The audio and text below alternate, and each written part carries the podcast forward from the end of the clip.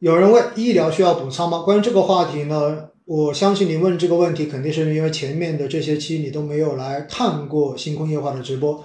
关于医疗的话题，我已经连续有两期都讲过相关的话题了。我是正常定投，不存在补仓的问题，好不好？然后 LX 问，请问现在市场基金发行情况怎么样？不怎么样哈，现在基金发的很艰难。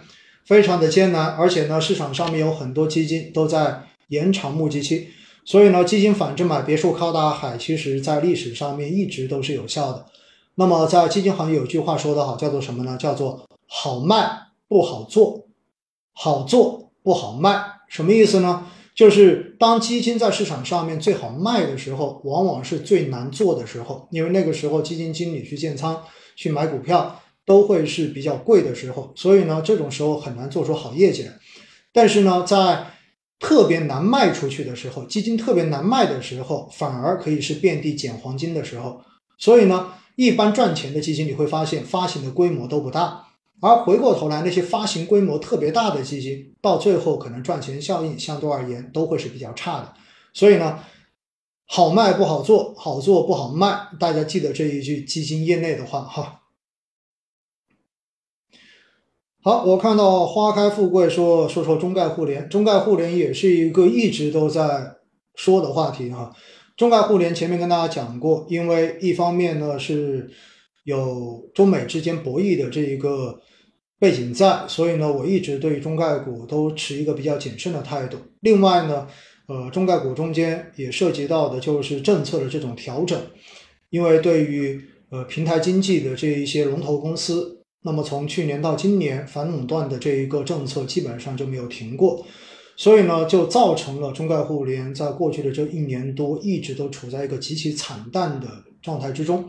那我也看到呢，有很多人在下跌的过程中间非常的坚定的不断的补仓，最后补成了重仓，对吧？这是我们说一路补哈，补成了盖世英雄，但是。呃，现在呢，其实要关注的还是两点。第一的话，就是是不是政策的这一个调整已经到位了。那么在过去的这两天呢，我们很明显的看到，就是中概的相关公司又出现了新的一波下跌。那么这还是因为政策的这种体现。在上周的时候呢，我们看到就是有相关部门出台了，嗯。出台了一个文件，就是鼓励遇到困难的这些服务业，帮助他们来发展的这个通知。那么在中间呢，就特别提到说要引导外卖的这种平台公司来下调相关的收取商家的这种服务费用。那么这个出来之后呢，就引发了呃美团股价的这种大跌，进而有带动了整个中概的这种下跌。而今天呢，我们看到的就是以腾讯为代表的这一些公司又出现了这种下跌。那么背后呢，解释的原因是因为，呃，这个出版总署好像对于游戏的这种审批版号的这一种表态，又出现了一种新的这种变化，所以呢，导致大家对于游戏公司的这种未来的盈利预期又产生了情绪上的干扰。所以实际上，中概现在所受到的问题，仍然还是政策的这种干扰问题。就到底它的政策风险是不是已经出清了？那么从目前来讲呢，只能说已经逐步的开始出清，接近出清，但是似乎还并没有到最后的那一刻。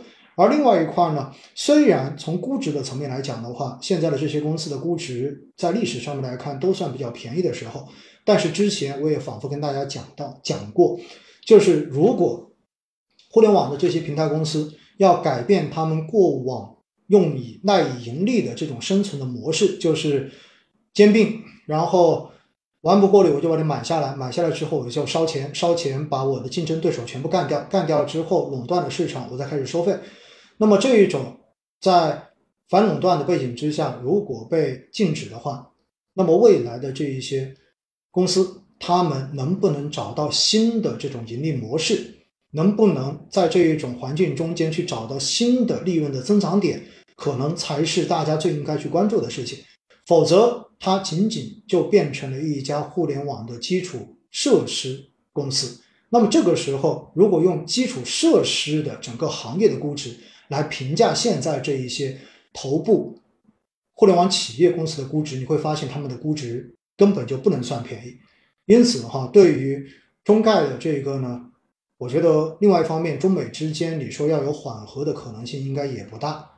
所以，我个人仍然还是持一个相对保留的意见，好不好？只能说现在的话，相比之前，那肯定它的性价比是高了很多。但是性价比高，并不代表着它的整个的一个环境，或者说它的各种条件已经完全的扭转了，好吗？这就是对于中概互联哈多讲一点点。